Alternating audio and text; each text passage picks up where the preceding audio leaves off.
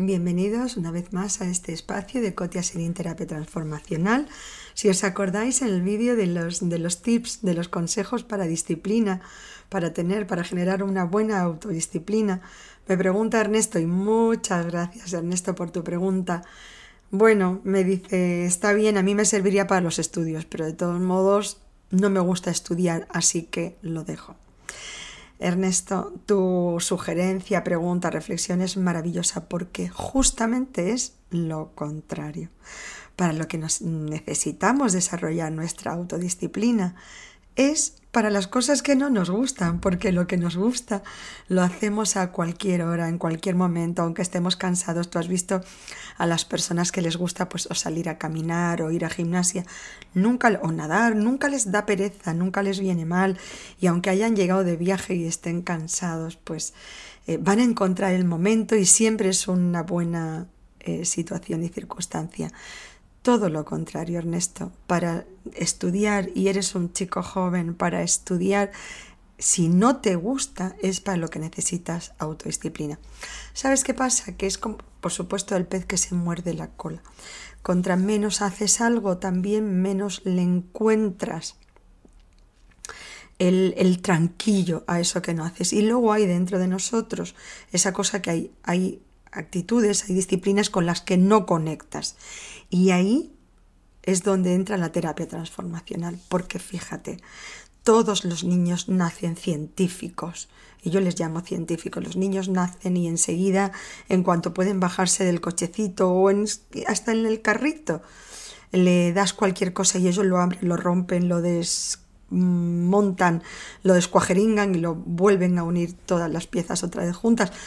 Y no os digo nada cuando se puede bajar del cochecito, cuando puede caminar, cuando puede preguntar, que a veces dice, bueno niño, cállate ya, no preguntes más.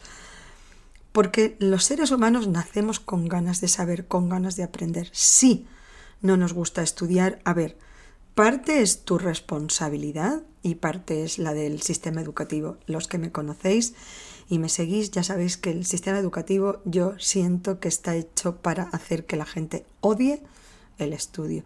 Yo tuve la suerte de nacer, y no me lo hice yo, de nacer con las habilidades correctas para, para, para tener, para que me vayan bien en los estudios. Pero lo digo y lo repito, es una suerte. Eso es como el que nace con las medidas perfectas para comer lo que coma, siempre está estupendo. Bueno, pues ya está, es una suerte y se acabó, pero no puedo dar lecciones en eso porque yo no generé eso en mí. Siempre me gustó estudiar, pero os puedo decir que el, estudio, si lo llevas bien, si lo dosificas, si se diera esas clases, si se dieran de manera que generaran la curiosidad de los niños, si uno no se sintiera juzgado, si uno no tuviera que sentir que se pueden reír de lo que digo, si uno sintiera que este es el ambiente correcto para que yo pueda preguntar, si alguien me hiciera ver que eso es lo que debería, lo único que debería hacer el colegio es darte herramientas a la hora de cómo entender un texto y generar en ti confianza y autoestima. Los niños, y de eso os digo, no es una utopía, hay países donde destacan por fracaso escolar cero y vamos, y los niños, la peor, el peor castigo que les puedes decir, mañana no vas al colegio, no tienen deberes y hay fracaso escolar cero. Pero claro, hay inversión con sabiduría. Efectivamente, como decían pues, muchos pensadores, eh, eh, estudiar no significa llenar al otro de información, sino encender en él, prender en él la llama, la llama, pues eso de la curiosidad, del hambre, del apetito.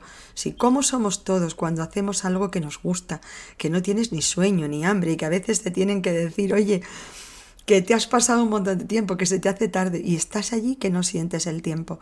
Y eso es a lo que los, los, neurocientíficos de hoy, los grandes pensadores, eh, le llaman a eso. De ahí empezó el término del fluir, porque esa es la verdadera felicidad, cuando la persona hace algo donde pierde la noción del tiempo y ahí sabes que estás haciendo algo que te gusta. Ahora, Ernesto, a todo esto lo que iba a decirte es que puedes generar esa misma actitud con algo que no te gusta en principio. ¿Por qué?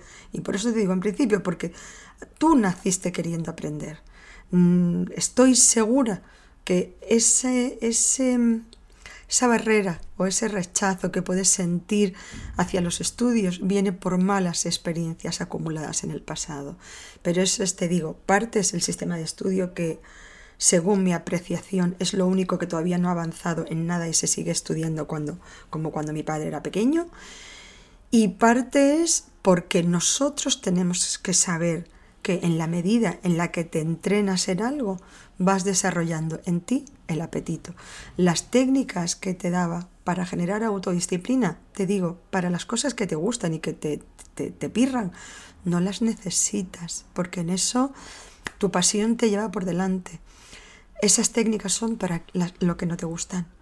¿Cómo enganchas con eso? ¿Cómo llegas a generar? Pues empiezas sin ganas. Así, yo sé que suena muy duro y muy mal, pero tú Ernesto que me dice que te gusta mucho eh, la gimnasia, eh, sí, la disciplina física, pues en eso lo sabes y estoy segura que hay días que te despiertas sin ganas en absoluto de entrenar, pero en cuanto te pones las zapatillas y empiezas a correr y escuchas el golpeteo en el pavimento y el suelo y te sientes ahí dándolo todo, después eh, cada, cada día te gusta más. Pero sabes que hay un momento donde te levantas sin ganas y tienes que hacerlo y te obligas y te obligas. Siempre digo, no existe nadie que haya llegado lejos en ninguna disciplina que no se haya tenido que obligar. Es así. El ser adulto significa el convertirte en tu propio padre, tu propia madre. El decirte a ti mismo, ahora, no tienes ganas y vas y lo haces. Me acuerdo que había un director de orquesta que me encanta siempre esta anécdota porque había un director de orquesta, me vais a perdonar porque no me acuerdo el nombre del director, eh, prometo buscarlo. Y, este director, eh, después de una de director de orquesta, y entonces este director, después de una, de una de sus grandes interpretaciones, una señora llegó al camerino de él llorando y diciéndole, maestro, daría la vida entera por, por, por, ejecutar como usted lo ha hecho hoy. Y este director de orquesta le dijo, señora, eso es exactamente lo que yo he hecho, dar mi vida. Entonces, fijaros, ¿Que solamente lo puede hacer uno con las cosas que enganchas y con las cosas que te gustan hacerla? No, para nada. Y mi desafío como terapeuta transformacional es ayudaros justamente a demostraros que eso que en realidad hoy día percibís como barreras, como bloqueos, fueron bloqueos que alguien en algún momento os instaló en tu vida. No tenéis que quedaros con los bloqueos de los, de los demás. Sed valientes y conseguir tirar eso, esos bloqueos que están allí impidiendo que tengáis la vida que queréis y que merecéis. Cotia Serín, Terapia Transformacional.